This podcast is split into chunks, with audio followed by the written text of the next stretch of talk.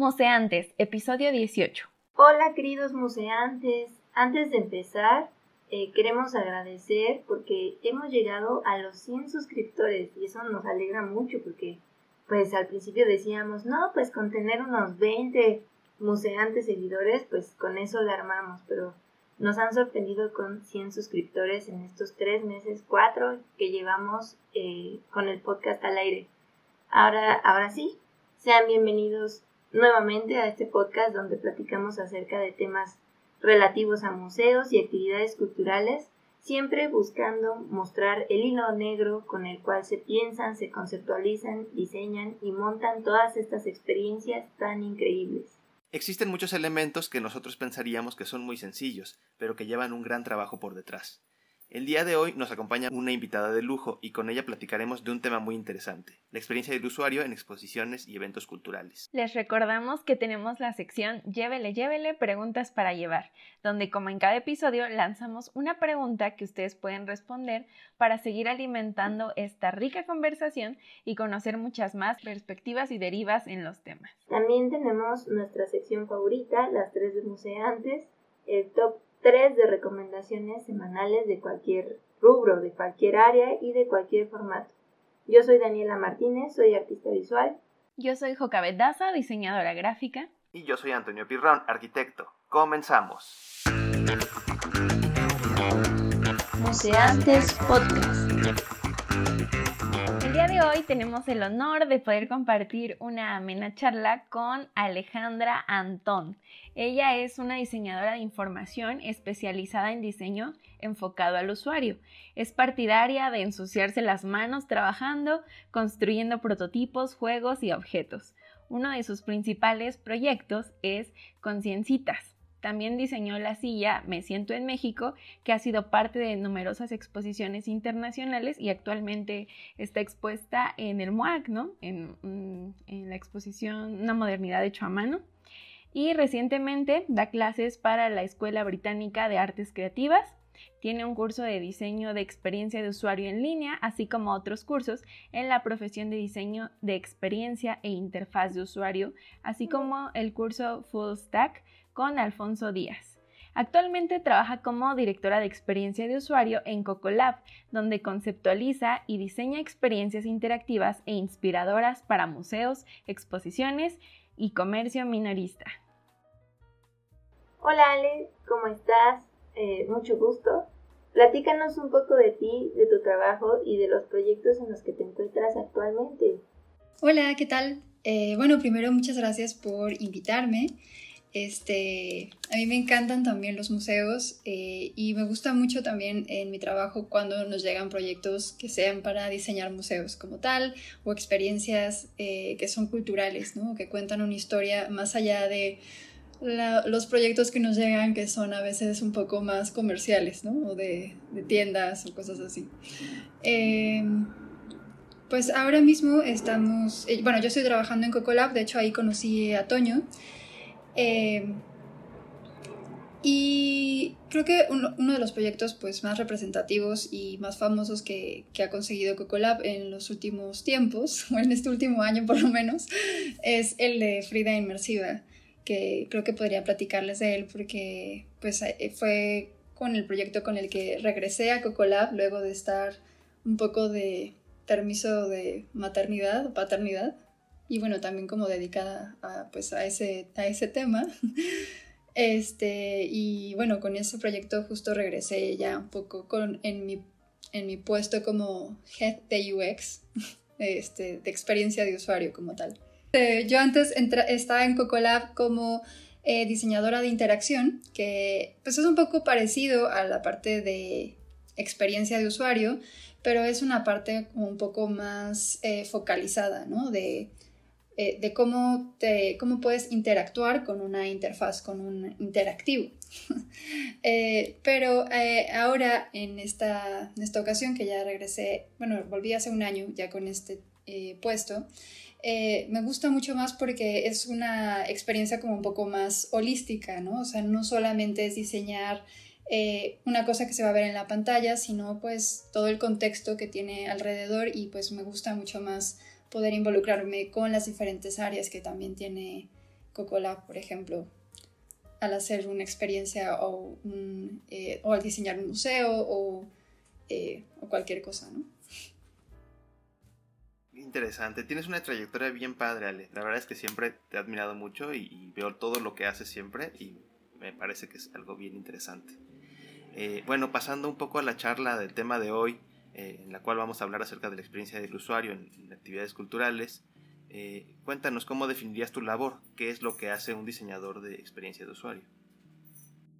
Sí, eh, pues es un concepto un poco nuevo, pero a la vez no tanto, porque es, a veces digo, es que soy como la, persona que, soy como la conciencita de, del usuario final, ¿no? O sea, de que la persona que tiene que estar como un poco abogando de, eh, pues, para quién va a ser esto que estamos diseñando, ¿no? A veces eh, se puede llegar a confundir con el marketing o con el como vender una cosa, pero eh, siento que el, diseño de, experiencia de usuario justamente se centra en, en, las personas para quienes está dirigida esta experiencia y también pues todas las personas que, o todos los usuarios que no son directos, o sea, los usuarios indirectos que también tienen que ver con ella, ¿no? Tanto, no solo las personas que van a visitar esto, sino que pues las personas que van a operar la, la experiencia o el, el show, lo que sea, también deben estar incluidas cuando se está diseñando una cosa como esta.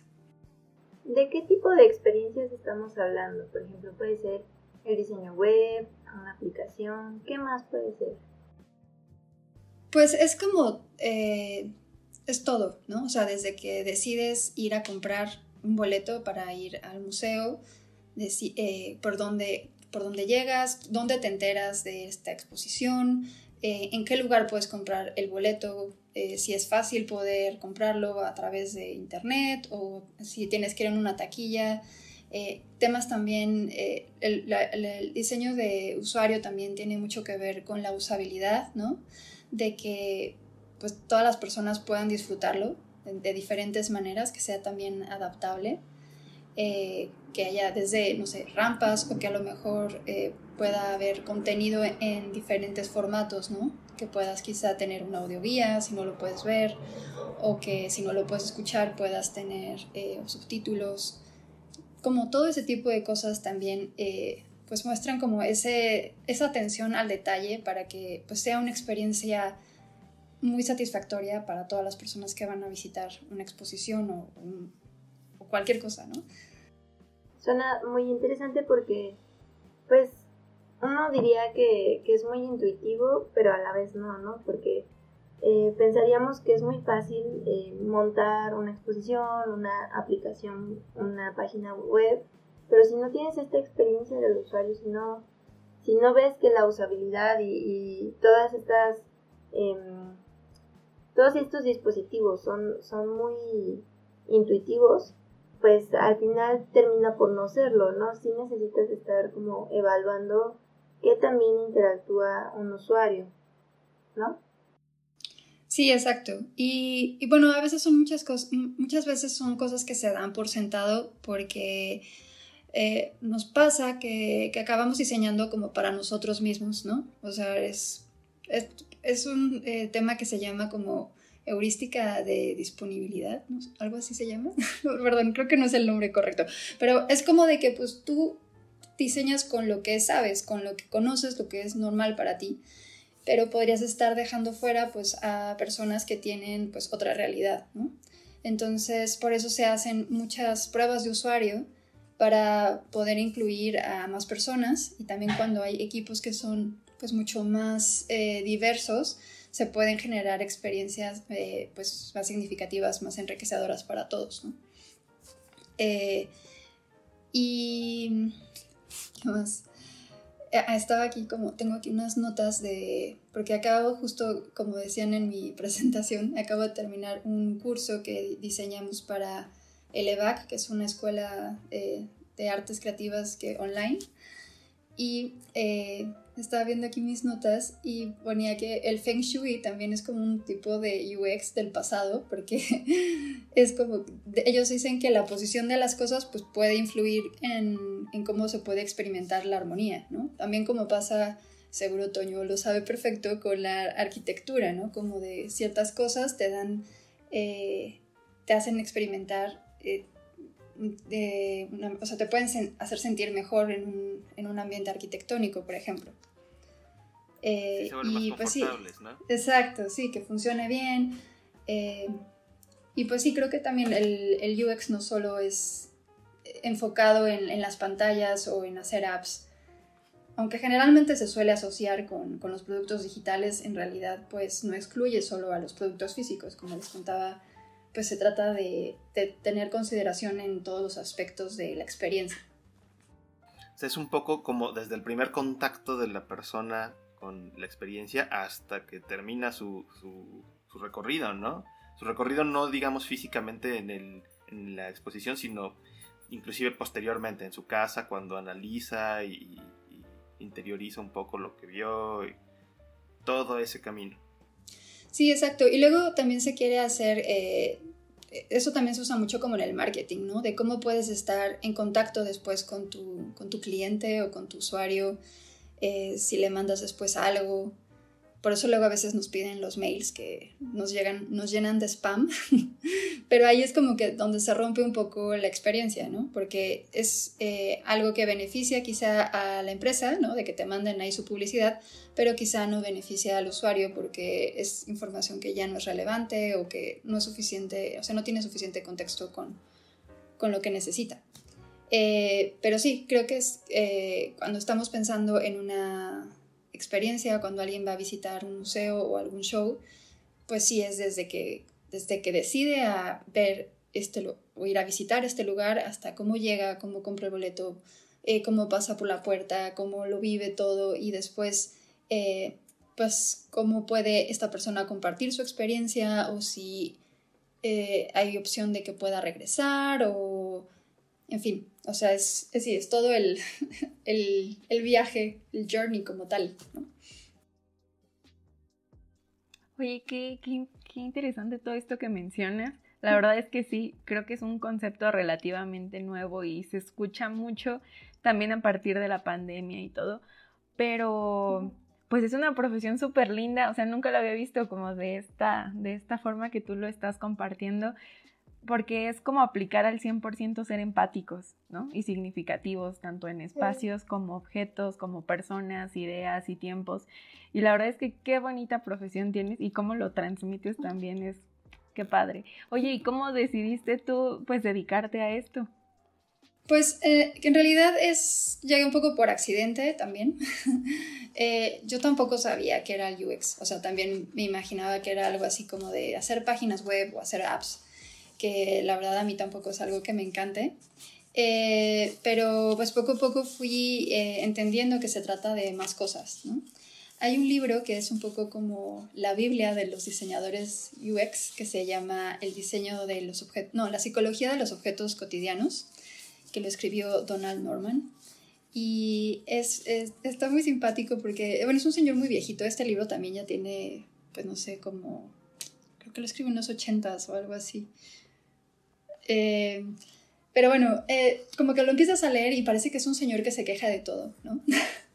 y le dices, es que sí, porque están diseñadas las cosas tan mal? Y hay un ejemplo en especial que me parece eh, muy adorable, que, que se llama, un poco también en honor a este autor, que se llaman Las Puertas de Norman que tal vez se han topado con ellas, son puertas que no sabes si hay que jalar o empujar o deslizarlas, ¿no? Que a veces le ponen el letrero de empuje o jale, pero pues no luego uno ni lo lee, porque pues también, ¿por qué necesitaríamos instrucciones para abrir una puerta? O sea, la cosa más sencilla del mundo. Este, dice, sí, ¿por qué, ¿por qué están mal diseñadas estas cosas tan sencillas que se supone que deben ayudarnos a poder entrar, abrirnos las puertas al mundo como tal? Este, y, mucho es por, eh, por, las cosas que le llaman afordancias, ¿no? Cómo están diseñadas las cosas que nos dan esta pista de cómo se deben usar. Por ejemplo, en estas puertas, eh, que a veces tienen una agarradera y te dicen empujar. Entonces, como, ¿para qué tienes la agarradera si tienes como que usar la mano, como con la palma de la mano para empujarla, ¿no? Eh, por ejemplo, son cosas así. O, como también tiene otro capítulo que le dedica a las, a las estufas, de cómo las hornillas no están, es muy difícil como saber qué hornilla estás prendiendo con el encendedor, bueno, con el, la perilla, ¿no? Porque están como, o sea, cada, cada estufa tiene como su propia lógica, casi, casi. Este, y bueno, pues eso, se puede, hay, es todo un libro que habla justo de, de toda la la psicología de estos objetos cotidianos que a veces están mal diseñados, ¿no? ¿Cuál, ¿Cuál, es la diferencia entre experiencia de usuario e interfaz de usuario? Sí, es, es una buena pregunta porque muchas veces eh, se confunden y porque tienen un poco que ver una con la otra, pero la, la diferencia es, pues como lo dijiste, ¿no? Eh, el UI es la interfase y la otra es la experiencia. O sea, una es como de la cosa y la otra es cómo te hace sentir la cosa, la experiencia que tienes al usar la interfaz. Este, y pues sí, tienen mucho que ver una con la otra, ¿no? Por, lo mismo, porque pues tienen mucha relación. ¿Podríamos hablar como, como de algo estético? ¿Cómo se ve, cómo se siente? Por ejemplo, eh, una interfaz puede ser el, el, teclado de tu computadora, ¿no? Es como con lo que te con lo que interactúas para poder escribir en tu computadora. O tal cual, pues los botones de una app, cómo están diseñados, este, los gráficos de una app, eso, tiene, eso es el, el UI, el diseño de interfaz. Este, o no sé, la interfaz de cuando vas manejando, o sea, el volante es la interfaz. O si estás en Netflix, que puedes como elegir qué película quieres, esta es la interfaz de Netflix. Este, y, en cambio la experiencia es como pues todo el ciclo completo, ¿no? Todas las, las, vivencias que se producen durante el ciclo de uso de un producto o de una experiencia también. Es un poco haciendo la analogía como eh, eh, tal vez la interfaz del usuario es lo que desarrolla el museógrafo, lo que, lo que tú ves directamente, y, y, la experiencia va más un poco hacia la curaduría o hacia el guion que se desarrolla tal vez un poco podría ser la analogía dentro de lo que nosotros platicamos normalmente aquí, ¿no? Como una cosa es lo que se ve y otra la, estructura. Exacto, creo que es una, buena forma de decirlo. Pues todo lo de, eh, no sé, los folletos, toda la comunicación, eh, eso sería el UI, ¿no? También. Este, las cédulas, eh, en fin, todo eso sería como la interfaz con la que estás interactuando en el museo. Y el UX sería como dices, la, la curaduría, cómo eligieron las obras, el, recorrido que eligieron, eh, todo eso. Oye, ¿y tú tendrías una metodología o una forma de conceptualizar estas experiencias de usuario? Eh, pues el proceso de diseño es, es parecido, supongo, en, en, este caso también. Se utiliza mucho el... Hay uno que se llama es el doble diamante, que es de, eh, de IDEO, en el que eh, pues primero hay como una parte de divergencia en el que pues tratas como de absorber la mayor parte de información y luego hay otro de convergencia. Eh, también hay mucha parte de probar o este, no, no quiero decir validar porque es como ya estoy correcto, pero que, puedas probar si tu idea es correcta, ¿no? Y eso es algo que el UX trata de hacer mucho, eh, iterar la mayor cantidad de veces posibles antes de, llegar a un punto de que ya es, demasiado tarde, ¿no? Este, lo que intenta mucho el UX y también toda la filosofía eh, Lean, que también es pues, algo que se usa mucho en, este, en estos temas, es el constante estar probando todo, ¿no? Haciendo pasos pequeñitos, avances pequeñitos y, irlos probando para, que, para ver si van por el paso correcto. Eh, se utilizan muchos, por ejemplo, eh, wireframes, que son eh, pues como esqueletos de cuando se diseña, por ejemplo, una app o incluso una, una experiencia. pensar primero como en la estructura, ¿no? No irte directo a la parte visual o a la parte del diseño gráfico, sino que primero pensar como cómo va a funcionar los caminos que hay que seguir. Eh, en fin, o sea, mi trabajo en realidad ya ahora no es como de un... O sea, mi, mi trabajo son puros bocetos, son diagramas, son rayones.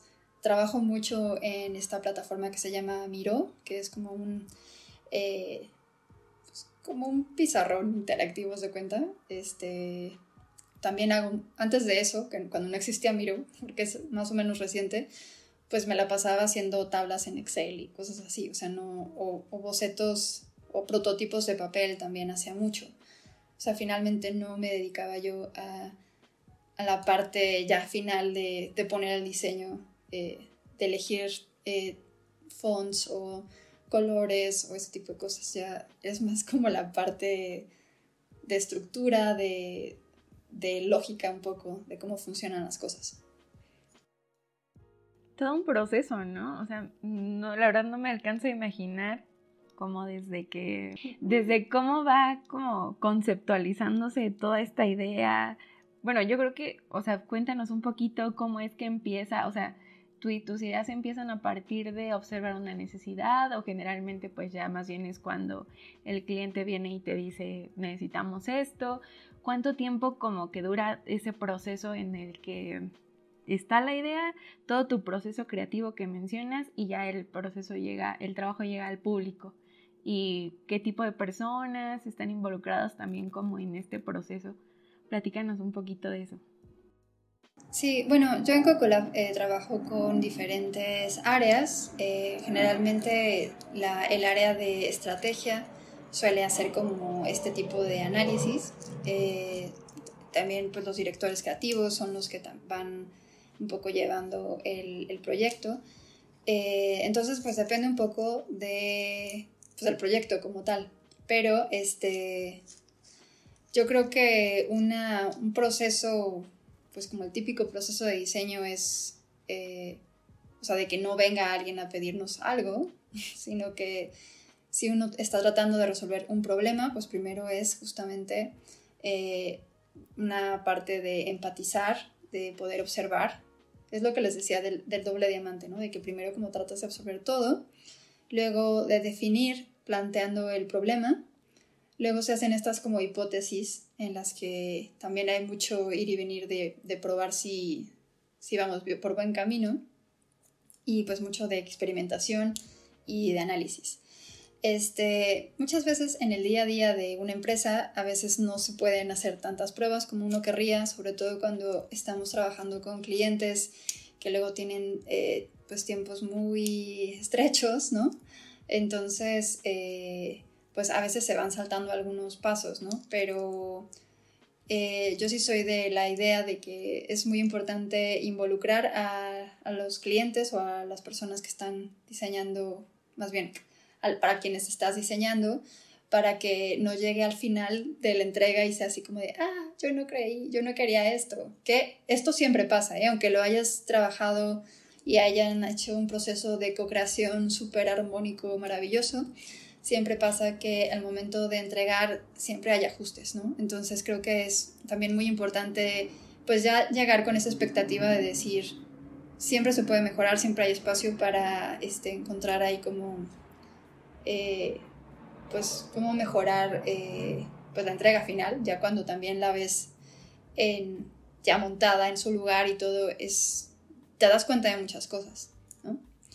Entonces, siempre se intenta tener como ese periodo de, eh, para poder adaptar estos pequeños detalles. Ahora haremos una breve pausa para nuestra sección Llévele, llévele, preguntas para llevar. La pregunta del día de hoy va a ser tanto para Ale como para nuestros museantes escuchas. Y la pregunta es, ¿recuerdas alguna aplicación en museos o experiencias culturales que haya sido muy buena? ¿Cuál fue? Recuerden que pueden responderla a través de redes sociales o en la misma plataforma de Anchor o Spotify. Así que, Ale, ¿cuál sería tu respuesta? Seguro conoces un montón. Pues en realidad yo, o sea, siento que a veces el recurso de la app a veces está un poco sobreexplotado. Sobre todo que a veces es eh, la misma información que podrías tener en un folleto. Que te dices como baja la app y es como, bueno, es lo mismo. Eh, creo que cuando tiene algo diferente, cuando puedes llegar a ser como, no sé, una audioguía o algo con lo que sí te sirve para poder entender la exposición, eh, funciona mucho mejor. Eh, de hecho, Cocolab ha hecho algunas aplicaciones. Yo no estaba todavía en, ese, en esos proyectos, pero, eh, por ejemplo, cuando hacen estos que son videomappings en, en zonas arqueológicas, que son recorridos nocturnos, en los que puedes también ir escuchando una audioguía desde una aplicación que, bueno, puede ser en, el iPad, y que puedes también ahí pues es, un poco entender todo lo que está pasando alrededor, ¿no? Eso creo que me, me parece buena idea. Eh, y pues sí. Hay un museo que, que, recientemente, bueno, no fue recientemente. Visité un museo en Seattle, fue hace como tres años o cuatro, que era el Museo de la Música, que me pareció también un museo padrísimo. Y eh, pues lo que me gusta de, de este tipo de museos, ese también una, llegué a conocer hace años el Museo de Oakland, del Museo de Arte creo que se llamaba. Eh, como que tienen muchísimo detalle, o sea, se siente casi como si fueras a Disney, o sea, de que las cosas están eh, como súper bien integradas, ¿no? Se siente que está diseñado desde la arquitectura hacia pues toda la parte de diseño eh, interior, ¿no?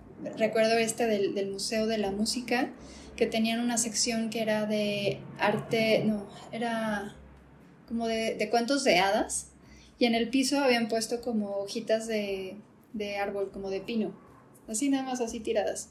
Algo como súper eh, simple, pero a la vez como con una sensibilidad eh, muy bonita, porque eso también hacía que te sintieras como si estuvieras en un bosque. Digo, ni siquiera había tantas, pero, por ejemplo, ese recurso que también han hecho, por ejemplo, en Frida Inmersiva, que, que hay, cuando entras eh, hay arena en el piso, me parece también como muy sorprendente y que es con lo que luego los niños juegan y con, lo que más sorprende, ¿no? O sea, que es arena, no, no, no, es, no estamos vendiendo así, entra a Frida y ve la arena en el piso.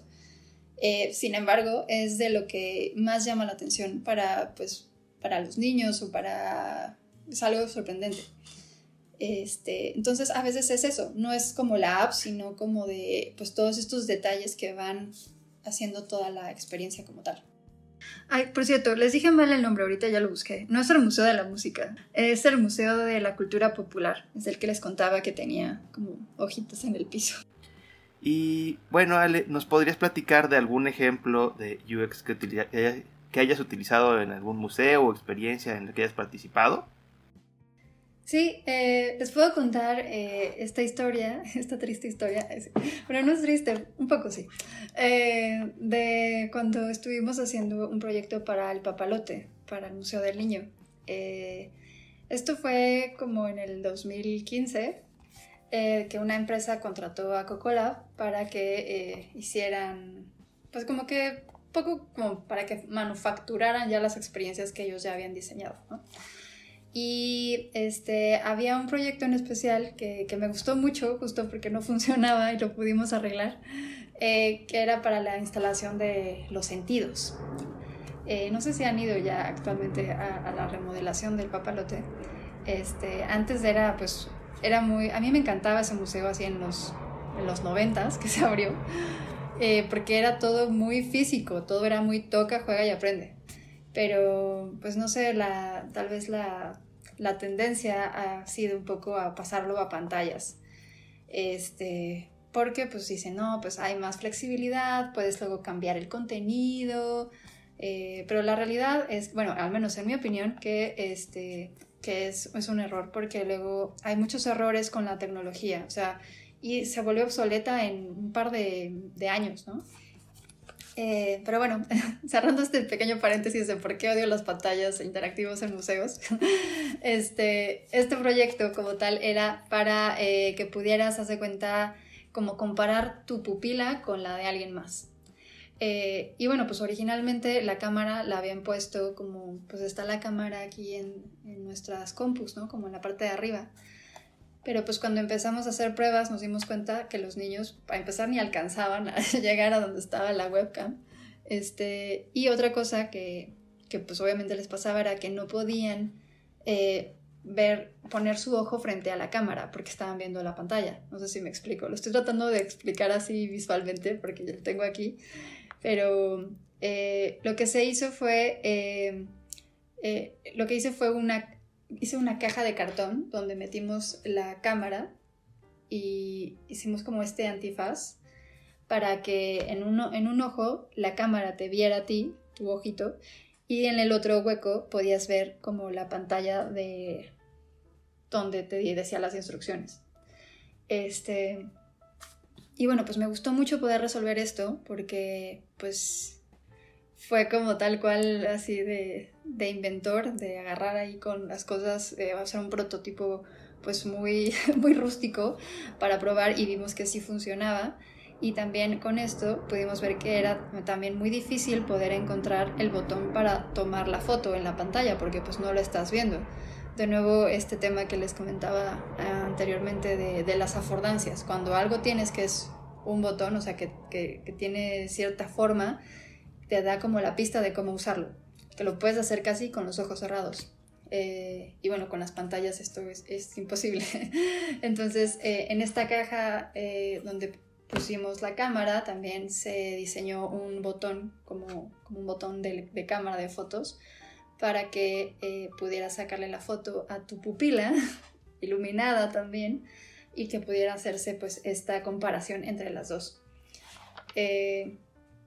En este proyecto de, Papalote, eh, pues sí fue un poco atrabancado, fue un proyecto gigante, este, que, que tuvo muchos problemas porque como que se, pensaba que iba a funcionar de una forma y no funcionó. O sea, las personas iban a, les iban a dar como un RFID, como una pulserita, eh, para poder activar eh, pues todas estas interacciones y también, no solo para activarlas, sino como para poder tener ahí, digamos, eh, guardada información, ¿no? De, por ejemplo, de, de cierta interacción que te gustaba, tú podías guardar esa información o podías juntar puntos, en fin, tenía como muchas posibilidades. Pero la realidad, de nuevo, así como viendo ya el, la foto general del UX y de eh, también que hay temas como involucrados como la, la, operación como tal, la logística, o sea, las, las pulseras pues eran muy difíciles, no se rompían, este, o eran muy costosas, en fin, se fueron poco a poco descartando y pues si van a visitar el museo, ahora hay como una tarjeta ahí colgada como para activar este, este sistema eh, de RFID. Eh, pero bueno, en fin, eh, todavía, si, si, llegan a ir, todavía está esta exposición y, y otras también con este estilo. Pero bueno, aprendimos un montón. Yo, sobre todo aprendí mucho de esto porque lo que les decía, ¿no? De cuando estás probando ya con eh, los usuarios finales, ¿no? No solo entre pues las personas que están en la oficina o cualquier persona que pueda ya acercarse, si, si bien nos va. Eh, sí estuvo increíble poder hacer esta reunión para, con los niños y pues vimos que eh, aquí tengo como un, par de puntos muy, muy especiales que aprendí que me gustaría contarles porque sé que ustedes también, pues los niños son de los principales visitantes a los museos. Eh, porque muchas veces los llevan de la escuela, este, y que a veces no están las cosas diseñadas para ellos, pero eh, el primer punto es de que los niños eh, se ponen a, más bien tienden a jugar mucho en grupos, aunque ni se conozcan, o sea, se han ido a un parque, ya es como de, todos se hacen así amigos, ¿no? que es la primera vez que se vean. también les gusta mucho explorar cosas y les gusta mucho más explorar cosas físicas. Eh, cosas que huelan, cosas que se puedan apachurrar, que se puedan destruir, eh, comparados contra pues, una pantalla, contra un iPad que pues eh, al final son cosas que luego como padres estamos intentando un poco limitar porque son un poco también malas para los ojos, ¿no? De tener la mirada fija tanto tiempo. otra cosa que tienen ellos es de que tienen muy poca paciencia para las exhibiciones. están ahí como, no sé, 3, 4 segundos y ya es como... Ah, ah. Y por lo mismo, también los papás tampoco pueden poner demasiada atención para guiarlos porque generalmente van con dos niños o hay más niños alrededor, entonces eh, se necesita que haya, pues, por ejemplo, en el caso de, de papalote están los cuates, ¿no? que van un poco guiando estas, estas experiencias. Este, y pues sí, o sea, sí es, es, es todo una forma diferente de ver la vida como niños, ¿no? Y ver las, eh, las exposiciones.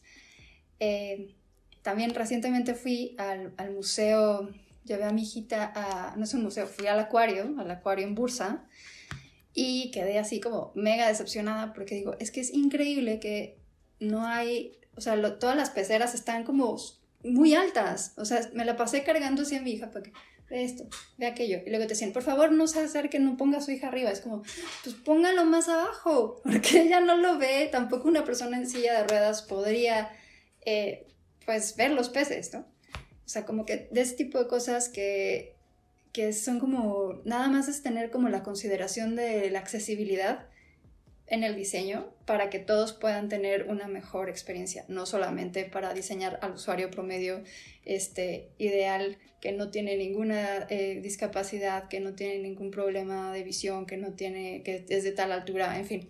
Este, pero bueno, creo que ya me divagué muchísimo, pero este, sí, el, tema de, eh, de los museos a mí también me parece muy interesante y de que se pueda justo incluir a la mayor diversidad de personas, ¿no? Porque no, no siempre, no, no solo hay un tipo de persona que va a visitarlos. Y hablando de esto, por ejemplo, muchos museos tienen audioguías, aplicaciones, pues complicadas de usar, lo estás mencionando ahorita. Eh, ¿Tú qué crees que, bueno, más bien, hacia qué tecnologías piensas que podrían acercarse para tener una mejor interacción con los usuarios? Mencionaste ahorita el problema de las pantallas, ¿no? Que a lo mejor como que no está tan padre. Eh, ¿Qué otro tipo de tecnologías crees que sería pertinente usar en este entorno de museos? Yo creo que la tecnología puede ser una gran herramienta justo para los temas de accesibilidad, como les contaba que que puedas experimentar una exposición de diferentes maneras, ¿no? O que puedas tener eh, información eh, distinta o puedes consumirla de, distinta manera.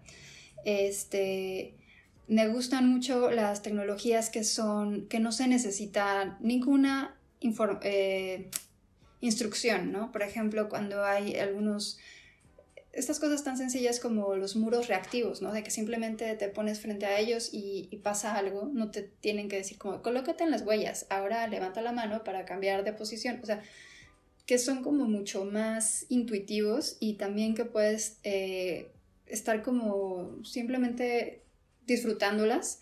A veces pasa en los museos que, que se quiere poner como muchísima información, que se quiere como dar así el Wikipedia y de aprende todo esto, por favor. Y pues la verdad, como les decía, el, la, attention span, o sea, el, tiempo de atención que tenemos es mínimo. Y tampoco queremos ahí ponernos, ponernos a leer una cuartilla gigantesca de información. O sea, cuando vamos a un museo consumimos la información de manera diferente.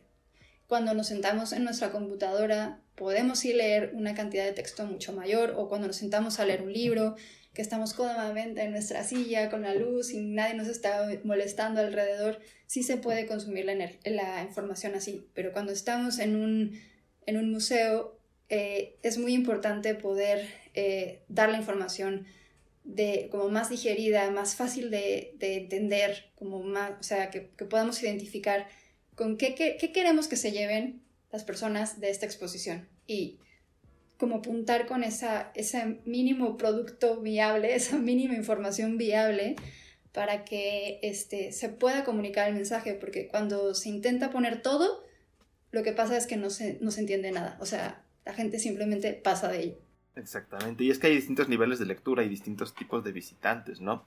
O sea, finalmente nosotros, eh, mucho nos toca en, nuestra labor como museógrafos, eh, pues saber cuál es el público, ¿no? Y hay muchas exposiciones que, cuando preguntas, ¿y cuál es el público? Pues, ah, cualquier persona que vaya. Entonces, justamente tú tienes que decir, bueno, a ver, si va a ir un niño, no va a leer lo mismo que cuando va el señor investigador que va justamente a recabar información, o lo mismo que va a ver la abuelita que lo que le interesa es salir a pasear, o todos tienen como distintos eh, niveles de, de lectura y de conocimientos. Y entonces justamente eso es lo que, lo que se tiene que tomar en cuenta para hacer. Y que puede haber como, como la misma información eh, presentada de forma diferente para todos, ¿no? A lo mejor a los niños les gusta más eh, con cosas más eh, que puedan como interactuar con ellas, lo que les decía, cosas físicas o cosas de dibujar, eh, o personas que les encanta leer todas las cédulas, otras personas que les gusta que les den eh, como un tour guiado, ¿no? Que son personas que también les gusta preguntarle a un experto, o sea, que puedas tener como este tipo de diferentes formas de consumir la información es, es muy importante, ¿no? Sí, sí, sí. El otro día, bueno, hace un, un ratito, creo que hace como cuatro meses, fui al Franz Mayer y algo que me gustó son obras súper tradicionales, son pinturas, eran pinturas de Humboldt, todavía me acuerdo. Pero algo que me gustó fue que junto a las obras había preguntas como de mediación, tipo, eh, ¿qué animalito encuentras aquí? ¿No? Busca los cinco animales, ¿no? O sea, ese tipo de preguntas dejan de ser informativas para, convertir, para convertirse incluso en interactivas, porque te está obligando al, usuario a, buscar algo, a, poner, a fijarse más en una obra y ver los detalles. Creo que hasta una simple pregunta puede detonar un buen de cosas. Sí, creo que también eso es muy importante. Y que también dentro del UX existe el, UX Writing, que es eh, justo cómo encontrar las palabras ideales para poder eh, tener esta conversación con el usuario, ¿no? Desde la interfaz o cómo el usuario se puede comunicar contigo. ¿Qué, palabras tienen que haber en los botones? Creo que tiene que ver también, por ejemplo, con lo que dices, ¿no? De qué, qué información tiene que tener, eh, pues, estas preguntas o estas cédulas que pueden ser, que pueden detonar eh, una conversación con la persona que está viendo la obra. Este, y creo que eso también, o sea, preguntas que pudieran también como relacionar esta obra con, la actualidad o con la experiencia de esta persona, ¿no? O sea, que tenga como cierta... que... ¿Cómo explicarlo? O sea, que tenga como algún contexto con, tu realidad, ¿no? Creo que eso también, cuando se logra hacer como esa conexión, eh, se puede absorber mejor el conocimiento. Que, puedas como identificarte con, con, esa pieza o que te resuene de alguna manera. Que de alguna forma la, sea tuya, ¿no? O sea, eh, un poco eh, que tengas como, como una, una conexión de algún tipo con la obra todo esto que nos platicas me suena muy similar al estudio de públicos. Sí, dentro de, pues, de estas metodologías que se utilizan eh, son como poder hacer como estos user personas, que es hacer como, es una, una persona imaginaria, ficticia, pero con eh, características de, la investigación que hiciste anteriormente, ¿no? De decir, bueno, sabemos que nuestros usuarios van a ser niños, que tienen como estas, estas características, y en vez de decir como son, son niños, pues haces un, esta persona que se llama Jaimito, que tiene siete años, va a entrar a la escuela, le gusta. O sea, como que de esta manera eh, no solo es como para decir vamos a diseñar para Jaimito y como a él le gusta el azul vamos a hacer todo azul, porque pues son, son cosas que no, pero son maneras de, de poder justo empatizar con, con, esta persona, que sea ficticia, eh, con la, para la cual estás diseñando. Este, y bueno, también ese tipo de cosas se, se utiliza pues en estrategia o en marketing, ¿no? De que pues se hacen como una historia alrededor de, pues, de estos personajes para eh, poderlos entender mejor y poder eh, resolver su problema. Que supongo que es algo como lo que estaban diciendo, ¿no? Del estudio de públicos. Sí, wow, qué interesante es todo esto. Oye, Ale, ¿y podrías, o sea, hace rato nos comentabas que estuviste en el proyecto justo de Frida. ¿Nos podrías platicar un poco cómo fue desde tu experiencia eh, estar inmersa en este proyecto, qué estrategias de, UX usaron, cómo fuiste resolviendo como algunas, no sé, me entrega mucho saber qué pensaste. Sí, bueno, pues yo entré, eh, ya estaba un poco desarrollado el proyecto. Eh, dentro de la exposición hay dos áreas interactivas, uno que se llama Criaturas Fantásticas y otro que se llama Trazo Libre. El de Criaturas Fantásticas es como si fuera un espejo, eh, bueno, es una proyección así altísima, donde tú te, tú te colocas en una plataforma y pues baja una, pues como una criatura fantástica hecha de, de, de pedazos de la obra de Frida, como un cadáver exquisito que era un juego que Frida jugaba antes con sus amigos. Se trata un poco como de, de ir empezando, o sea, es como una hoja y, por ejemplo, Frida dibujaba, no sé, la cabeza y la doblaba, y se la pasaba a su amigo y dejaba como un poquito de, como del cuello, entonces la otra persona como que le continuaba y doblaba. Y entonces cuando al final abrían la hoja, pues quedaba pues, un cadáver exquisito, que también esta técnica se utiliza en, en la escritura, que es como muy surrealista también, y pues salen cosas muy, muy curiosas. Entonces, bueno, eso fue un poco la inspiración detrás de este proyecto. Este, y pues también hubo como mucho aprendizaje cuando ya empezamos a hacerla como tal, porque pues nosotros lo empezamos a probar en, en el foro de la ahí de Cocolaf, ¿no? Entonces era pues una proyección pues bastante más pequeña de cómo es realmente. Este, y cuando ya estuvimos en el, en el venue, pues nos dimos cuenta que había muchos problemas porque la, a lo mejor las instrucciones pues no las veían porque era demasiado, era como súper impresionante la proyección, ¿no? O sea, ni, no veías nada. De por sí la gente nunca lee instrucciones.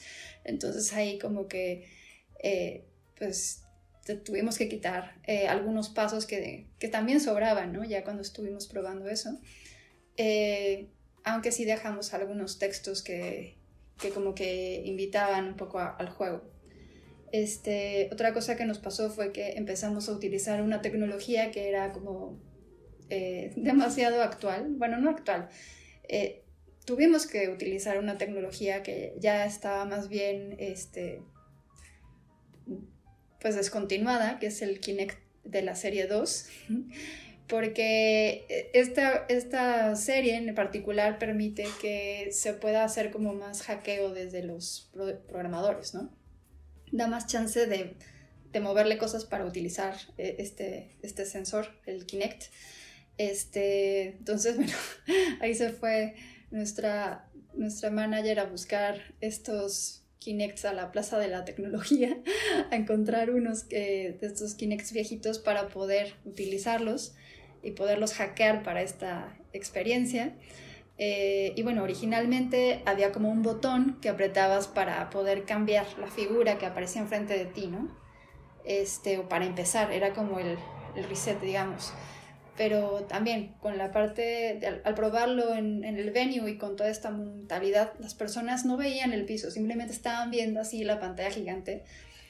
Este, entonces, pues también, además, eh, aunque se, tuvo, se compró, ya se había programado, funcionaba todo perfecto, pues lo quitamos porque nadie pelaba el pobre botón, aunque brillaba y todo muy bonito, nadie lo quiso. Este, y pues bueno, también otra cosa que nos, que nos dimos cuenta fue que faltaba como la parte de, de la gratificación, la parte de sorpresa, ¿no? De, del cadáver exquisito. Entonces también como que cambiamos algunas formas de, cómo se cambiaban las figuras. En vez de apretar el botón era como saltar moviéndote mucho más y pues también había ciertas partículas que saltaban cuando, eh, cuando tú saltabas, entonces era este, pues más juguetón. Este, pero pues sí, este, todo esto que les conté prácticamente lo vimos cuando ya estábamos en Venue, que este, muchas veces no, se, no, hay mucho tiempo o presupuesto como tal para hacer estos ajustes, pero pues sí, eh, el poderlo ver ya terminado te da opción de, de, poderlo mejorar. Y como este proyecto fue de Cocolab, pues nos dio más chance de hacer esos pequeños, eh, esas mejoras, ¿no? Ya, ya habiendo, teniendo, habiendo tenido todo montado. Eh, y la otra eh, experiencia, que se llama trazo libre, es como, imagínense, un canvas, un, este, un lienzo así gigante de cristal, creo que mide como 3 metros, 5 por 3 metros, este, eh, sí, 3 metros de alto por 5 de largo. Y este, y pues es vidrio, y tenía que ser vidrio porque se necesitaba como un material translúcido porque la proyección era eh, trasera. Este, también aquí hubo, muchas aventuras porque, eh, bueno, cuando nosotros lo probábamos, lo probábamos como igual en una pared blanca en, el, en, la, en Cocolab, este, y, la pintura era blanca, entonces se veía pues muy bien, se veía como si fuera una acuarela muy bonita, pero pues cuando ya lo pusimos en el menú, nos dimos cuenta que había demasiada luz, o sea, este canvas era como si fuera una... Eh, un espectacular luminoso gigantesco que dejaba ver la luz a través de las cortinas que dividían al show.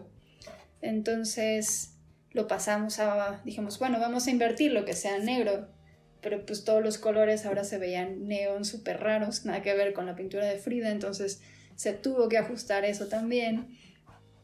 Eh, también había un tema del, del, blend, ¿no? De cuando se hace esta, las dos eh, se, se sobre...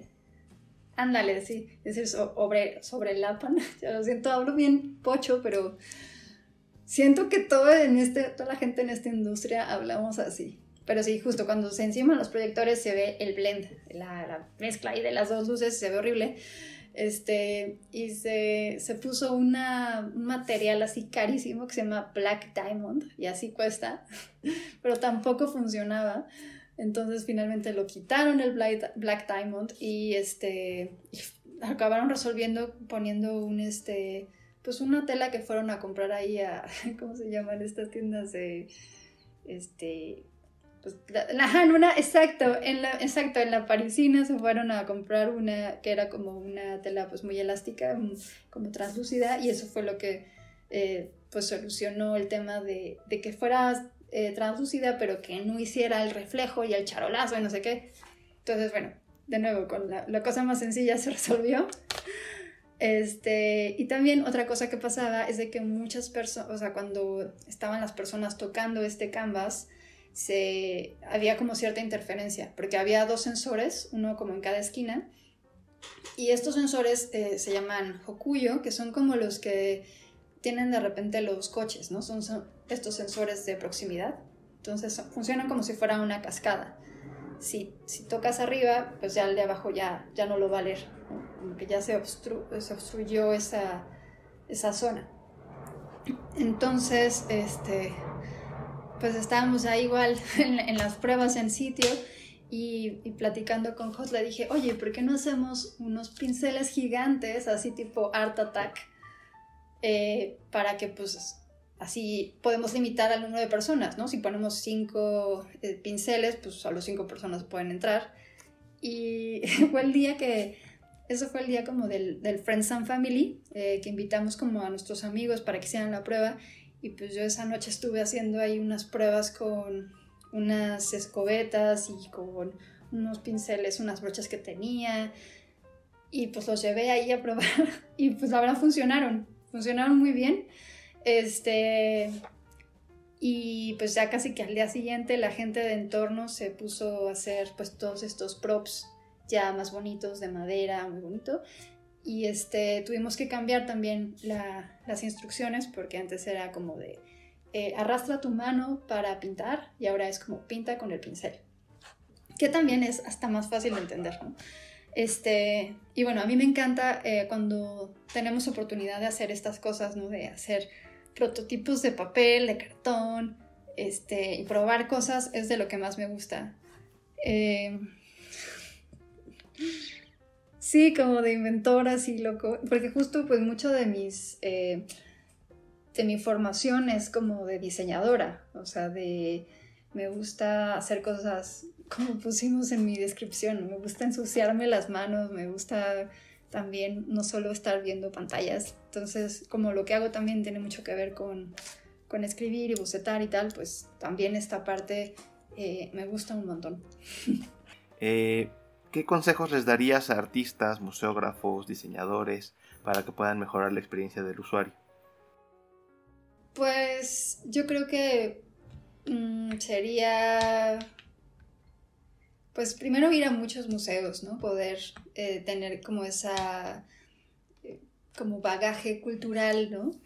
Eh, siempre de que si se van de viaje, si tienen la oportunidad de, salir, pues ir a visitar el museo de este, creo que si van a visitar los museos del niño también es una gran opción, porque luego se hacen cosas como muy, muy innovadoras en, en, otros países.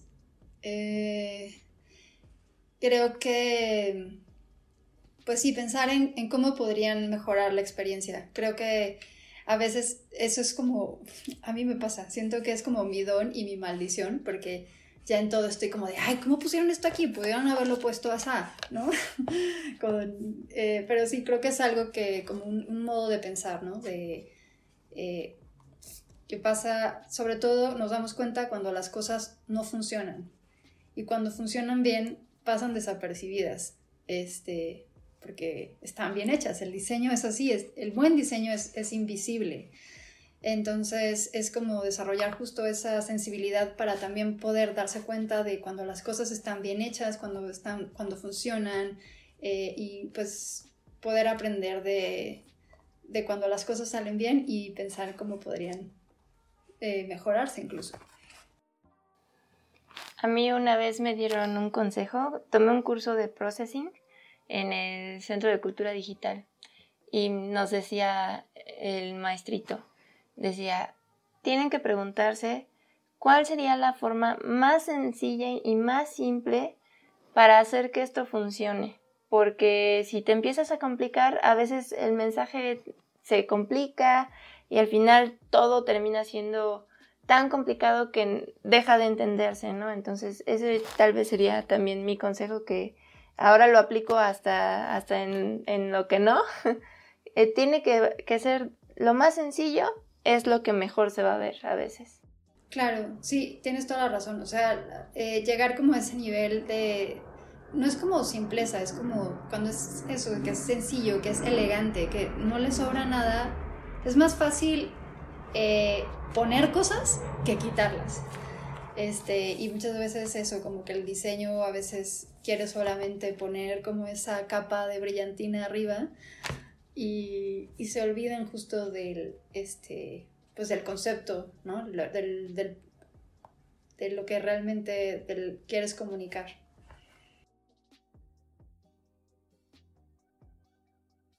Y bueno, ya nada más para concluir, pues nos gustaría saber cuál es tu meta futuro, ¿Y, en qué quisieras estar trabajando en 10 años? ¿Cómo te imaginas esto del diseño UX y el diseño UI?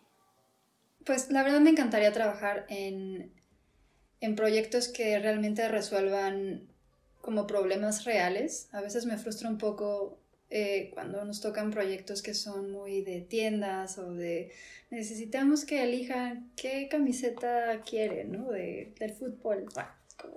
¿Qué importa? Eso en la vida, está el calentamiento global, hay cosas horribles.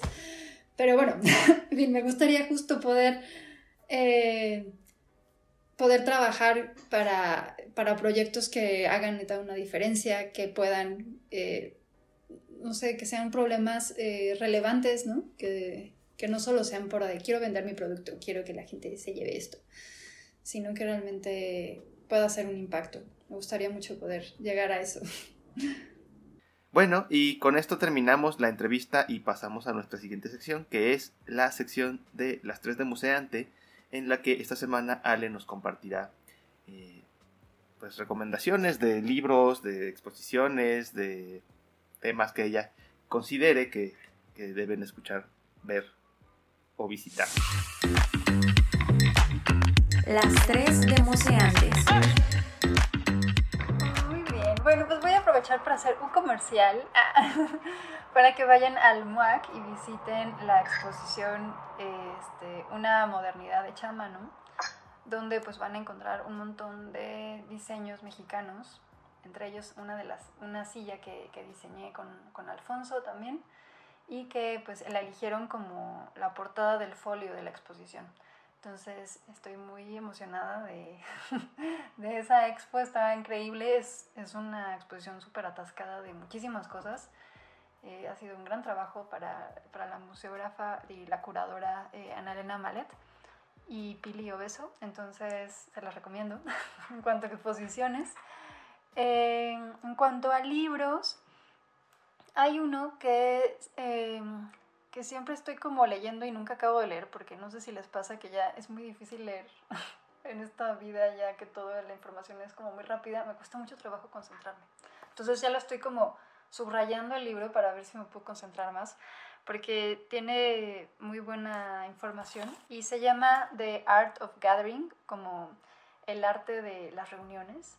Está escrito por Priya Parker. Eh, también tiene algunos videos y también tiene un newsletter muy interesante. Eh, y pues justo habla de pues la, el arte de, de las reuniones, ¿no? de, de por qué es importante reunirnos y cómo hacer estas reuniones significativas. Un poco que tiene que ver también con el UX y con también la museografía, el decir, bueno, todo esto que hacemos como para qué es, ¿no? O sea, poder encontrar eh, esa, pues, esa, no sé qué decir, como el, la razón por la cual estamos eh, haciendo las cosas, porque eso también nos puede dar pista de tal vez hacerlo diferente, ¿no? Entonces tiene ejemplos muy interesantes de pues, por qué los baby showers son baby showers o este, por qué podrían ser diferentes tal vez. Eh, habla también de, por ejemplo, este evento que tal vez conozcan, que se llama eh, como Dinner in Blank, algo así se llama, que ahora es como un evento muy fresa pero pues hablaban de, cómo surgió ¿no? esta idea y de por qué funcionó también eh, el de tener como estas eh, reglas de, pues para el evento, como que hace que sea como mucho más, más divertido y que se sientan las personas más fácil, eh, que se sientan pues más integradas, ¿no? ¿Qué más? Ahora no veo mucha tele, eh, veo una serie con mi hija que me encanta, que se llama Bluey. Es una caricatura que está en Disney Plus. Si tienen eh, pues personas pequeñitas a su alrededor, se las recomiendo muchísimo porque es una serie que está tan bonita hecha. Tiene como dos lecturas siempre las historias. Una que es para los niños y otra como eh, un poco entre líneas para los papás, para los adultos y hay un montón de capítulos que me han sacado las lágrimas de lo hermosa que está. Entonces, este, se los recomiendo. o para los papás que, que los estén escuchando, también dan muy, buenos, muy buena inspiración de, de, juegos que hacer con los niños.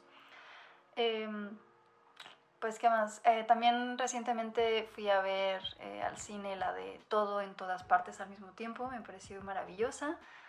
Eh, también fui a, ver, fui a ver Thor, que me reí mucho. Eh, y pues no sé, em, me gusta mucho recibir newsletters, es conforme, con donde voy este, pues ahí recibiendo información y recomendaciones. Hay una que, se, que me gusta mucho que se llama Dance Discovery, que pues ponen artículos muy interesantes de diseño, de actualidad. también tienen una sección como, como esta, ¿no? Donde le preguntan al invitado, eh, pues, no sé, cosas que, que, le gustaría compartir, que también he, visto cosas interesantes. Em, y bueno, creo que esas serían mis recomendaciones. Estas fueron las tres demoseantes. Muchas gracias, Ale. No, te la volaste. No esperábamos menos de ti. Muchas gracias por todas tus recomendaciones. Bueno, al menos en mí rompiste muchos paradigmas, muchas cosas que te agradezco mucho porque yo tenía una idea muy diferente y muy equivocada de la experiencia de usuario y creo que muchos de nosotros lo, lo pensábamos así. Y, pues muchas gracias también por acompañarnos, por disponer este tiempo y compartirnos tanto de lo que haces. Muchas gracias por inspirarnos. Y pues, ¿quieres compartirnos algo más? Tu curso, porque también ya estamos aquí nosotros queriendo tomar ese curso. ¿Cómo pueden encontrarte? Cuéntanos un poco. Sí, eh, bueno, pues me pueden encontrar en redes como Conciencitas. Creo que en todas mis redes estoy así. que es el nombre de, de este proyecto que, que hice hace muchos años y ahora es mi, este, mi nickname. Así se nota lo vieja que soy. Mi username está en todo. Este, y pues sí, el curso de LEVAC también pueden ver, hay un link ahí en mi página hacia ese curso. Y pues también he intentado hacer, me cuesta un poco de trabajo porque este, luego tengo como, soy muy, eh, un poco tímida, eh, para, quería empezar a hacer como un canal ahí en, en YouTube o en TikTok de repente cuando tengo mucha eh, energía, de repente pongo algún video, creo que hay como tres nada más, pero este, pues sí, me gusta mucho hablar de lo que hago y este, compartir eh, mi conocimiento o mi experiencia o mis consejos, que bueno, siempre son como todo buen consejo, eh, es autobiográfico, está como comprobado por mí, así que siempre tómenlo con, eh, con criterio, pero este, pues sí, me gusta mucho poder hacer comunidad con ustedes y pues con todas las personas que nos quieran, que, que los escuchan también. Se nota mucho el cariño con el que platicas estas, estas ideas y el cariño que le tienes a, lo que haces. Eso es algo que, te aplaudimos mucho y que es algo padrísimo, inspira mucho. Eh, bueno, pues te agradezco por, te agradecemos por acompañarnos en el episodio de hoy y agradecemos también a todas las personas que nos están escuchando. Eh, no olviden que pueden escucharnos a través de Spotify, Anchor, Google Podcast y Apple Podcast. Y no olviden seguirnos en nuestras redes sociales. Recuerden que nos pueden encontrar como museantes.pod o museantes.podcast. Eh, también en nuestras redes personales, yo soy Daniela Martínez. Pueden encontrarme en Instagram como Dan Esmar. Yo soy Jocabedaza y me encuentran como Dahox en Instagram. Y yo soy Antonio Pirrón y pueden encontrarme en LinkedIn como Antonio Pirrón y en Instagram como Tony Pirrón. Muchas gracias, Ale. Museantes Podcast.